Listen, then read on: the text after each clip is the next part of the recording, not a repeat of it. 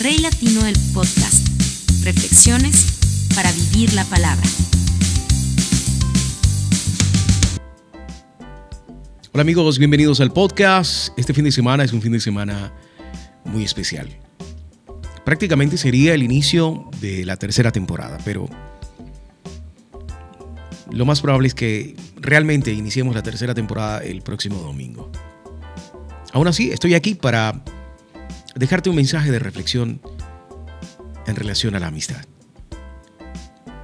Porque la vemos desde muchos puntos de vista, desde muchas ópticas, pero a mí me encanta cómo Dios ve la vida, ¿no? Porque Él es el creador de, de ella y Él es el dueño de nuestra existencia. En ese orden de ideas, Dios tiene una sabiduría especial sobre cada cosa que hacemos, sobre cada cosa que vivimos y cada cosa que poseemos. Y la amistad no está eh, alejada o alejado de eso, ¿no? Si caen, el uno levanta al otro. Hay del que cae y no tiene quien lo levante. Eclesiastés 4:10. Él envió a sus discípulos a predicar, pero no los envió solos, porque primero les dio el Espíritu Santo. ¿Lo recuerdan? Los reunió, se les apareció, los convenció de que él había muerto, porque incluso mostró sus heridas en sus manos y en su costado. Y los empoderó y los envió de dos en dos. Dios sabe que no podemos solos. Porque la soledad puede ser una buena compañía si tenemos a Dios en nuestro corazón, pero la soledad nos permite reflexionar de una manera positiva cuando nuestra mente está reposada. Y nuestra mente solo reposa cuando está en manos de Dios, pero cuando estamos solos y nos sentimos apartados de los demás, la depresión habla cosas muy feas al oído. Habla de tu asignación, de tus decisiones, de tu familia, de tu dinero, habla de todo. Y te frustra. Porque el enemigo quiere destruirte. Y es real. Y la mejor manera de destruirte no es por fuera es por dentro. Porque si Él rompe tu corazón, si Él rompe tu vida desde dentro, se va a notar por fuera. Y se va a notar en tus actos, en tus palabras, en tus acciones. Yo te voy a contar tres historias. Y quiero que las pongas en contexto dentro de tu vida y quiénes son tus amigos quién eres tú como amigo. Porque es muy fácil juzgar siempre, ¿no? ¿Quiénes son mis amigos desde afuera?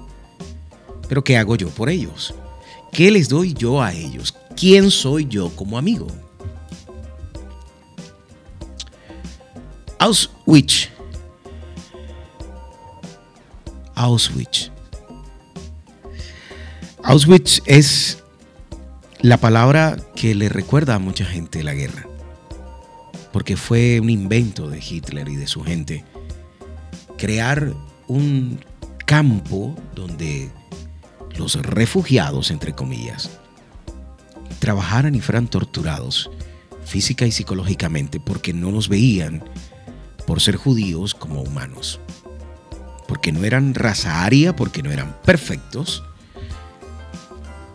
y porque no eran católicos. Sí, porque Hitler era católico y creía que él era la espada de Dios. Increíble. Bueno, desde el holocausto hasta la crisis, la amistad fue lo que salvó a los protagonistas de estas historias. Lili Soriano de Al-Hadef se fugó de Auschwitz junto a Rosa Hanna y se reencontraron después de 70 años gracias a Facebook. Es imposible separar de la historia del reencuentro entre Lily y Rosa el motivo por el cual se conocieron. y fue el horror que las unió y las dejó marcadas para toda su vida. La emoción al escucharse la voz no se disimula en la llamada que llegó después de siete décadas, 70 años. Lili justo ayer estaba hablando de vos, dice Rosa, y con eso resume tantos años de recuerdos. Vivieron el horror de Auschwitz, pensando en que de todas formas iban a morir por cómo las trataban. Así que ese día tomaron la ropa de lavar y como todos los días, porque una de ellas sabía alemán gracias a, su tutora, lograron convencer a los soldados de que ellas podían ir al arroyo a lavar. Y fueron allá al riachuelo y, en vez de detenerse, corrieron. Porque pensaban que si iban a morir, iban a morir intentando hacer algo. Durante dos días, hasta que fueron rescatadas por soldados rusos, corrieron. Hoy Lily vive en Argentina y se pudo contactar con Rosa gracias al nieto de Rosa, que se contactó con la nieta de Lily. Después de 70 años se volvieron a abrazar. Rosa dejó de comer muchos días para darle el pan a su amiga. El pan era la diferencia entre la vida y la muerte en esos tiempos de guerra. Y ella se quitaba el pan de la boca, porque un día sin comer era la razón para que muchos murieran y Rosa dejaba de hacerlo para que comiera Lili. ¿Qué clase de amistad es esa? Marcos Pérez y Eliana Copelo, ellos tienen una historia que estuvo atravesada por dos situaciones. En el 2001, Eliana y su mamá perdieron todo. ¿Recuerdan? La crisis en Argentina, perdieron todo. Terminaron viviendo en la calle en la Plaza House en Mendoza. No tenían plata ni para comer y no tenían quien pudiera ayudarlas. Con las monedas que les quedaban, ella llamó por teléfono a Marcos, su amigo de toda la vida. Le contó la situación y él no dudó. Con su mamá juntaron plata y empezaron a mandarles la ayuda hasta que Elina y su mamá lograron alquilar un departamento. Esa ayuda desinteresada marcó realmente su amistad, porque ellos empezaron a llamarlo una hermandad un lazo que trasciende la amistad y que tiene que ver con apoyarse, con ser incondicional el uno para el otro. Pero resulta que en el 2016 llega la crisis, pero para Venezuela. Durante una de las charlas semanales por Skype, Eliana vio que Marcos estaba muy delgado. ¿Recuerdan? El venezolano no tenía para comer. La estaba pasando mal en Caracas. Ella ¿Sabes qué hizo? Le compró un pasaje y lo mandó a Argentina. A vivir con ella. En el apartamento que lograron alquilar años después gracias a la ayuda de él. ¿Qué clase de amistad es esa? Que ayuda sin pedir nada a cambio. Durante la Guerra de las Malvinas, en 1982, Fabián León escribió durante semanas mensajes sin destinatario a las islas, a las Malvinas. Un día recibió la respuesta de un cabo que se llama Eduardo Silva, un joven de Corrientes, en Argentina, que tenía 21 años y que dirigía un batallón. Son tres páginas, mojadas y que hoy están amarillas por el paso del tiempo. Las escribió el soldado en medio de la guerra, en la isla Soledad. En esas líneas, que Fabiana sacó a la luz 35 años después, Eduardo contó cómo eran sus días en la isla, las noches de frío, las mañanas en las que se levantaba empujando el orgullo de defender la patria y la incertidumbre de no saber si iba a volver a Argentina vivo. ¿Quién escribe cartas de apoyo para alguien que no conoce? ¿Cómo le das palabra de ánimo a alguien que no es tu familia? Ese soldado logró pasar la guerra gracias a esas cartas. No solo son amigos, son hermanos. Queridos hermanos, amémonos los unos a los otros, porque el amor viene de Dios, y todo el que ama ha nacido de Él y lo conoce. Primera de Juan 4:7.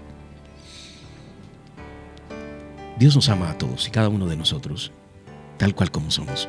llenos de imperfecciones, con nuestros carácter. Sí, porque cada uno tiene un carácter distinto. Hay gente que no es empática y Dios la ama. Hay gente que es muy contestataria y Dios la ama. Hay gente que es muy dócil y Dios la ama. Pero los amigos, los amigos son un regalo divino. Porque a pesar de que no tienen la misma sangre, cuando te quieren, cuando te aman, cuando te aprecian de verdad, hacen lo que Rosa hace por Lili o hizo por Lili. Hace lo que Marcos hizo por Eliana y Elina hace por Marcos. Y escribe cartas de apoyo en los momentos difíciles. Esa es la amistad. La que no pide nada a cambio. La que el saber que el otro está bien, es la paga suficiente. Pero como te diste cuenta en todas las historias, debe ser recíproco. Debe saber ser buen amigo. Así que permite que Dios te ame tanto que siga siendo alguien duro por fuera, pero con un corazón dispuesto a tener amigos. Yo quiero bendecir la vida de todos mis amigos en este podcast y desearles que Dios siga siendo el centro de sus vidas. Quiero darle las gracias a mi compadre Audi, como le digo yo, a mi gran amigo Audi, porque gracias a él existe la tercera temporada del podcast. No voy a ahondar en qué hizo, pero lo hizo desinteresadamente, porque valora mi amistad y valora lo que yo hago a través del podcast. Quiero darle las gracias también a mis amigos de Royal Cell porque gracias a ellos estoy haciendo el podcast. Hay mucha gente que ha, aportado para yo poder hacer el podcast. Y son amigos. Porque les quiero aclarar, yo no me gano un peso haciendo esto. Y tampoco busco eso. Yo no comercializo la palabra de Dios. Yo soy aquel que disfrutó tanto la estadía en ese hotel que quiere que tú también vayas a disfrutar unas vacaciones allá y te quedes a vivir para siempre porque para mí eso es la presencia de Dios. Es como vivir en un hotel, donde me atienden, donde me la paso increíble y donde todo es fantástico, porque comprendí que mi vida no tenía sentido sin Dios. Y es lo que quiero para la vida de todos mis amigos y todos los que escuchan el podcast. Que entiendan que Dios es el camino, que es la verdad y que Jesús es la vida. Así que ama a tus amigos valóralos, cuídalos mucho. Yo tengo muchos amigos. Luis Quintero, su esposa, sus hijos. Javier Eduardo, Wilson Trujillo, Carolina Santoya, Karin Arvilla. Tengo muchos amigos. Y todos son valiosos para mi vida. Y lo único que yo pretendo es ser valioso como amigo para ellos. Así que espero que tú encuentres tus amigos, como Susana de Castro que no para de reír. y no para de darle gracias a Dios por sus amigos. Que encuentres esos amigos en tu vida, en tu camino. Gracias por escuchar el podcast. Y que en tu camino encuentres amigos como Amarildo Arrieta y como Patricia Serna, que no solo son mis amigos, sino que son mis líderes de la iglesia cristianos, gente de una nueva generación. Que Dios ponga sus amigos en tu vida. Y ahora sí, gracias por escuchar el podcast. Dios te bendiga. Rey Latino el podcast. Reflexiones para vivir la palabra.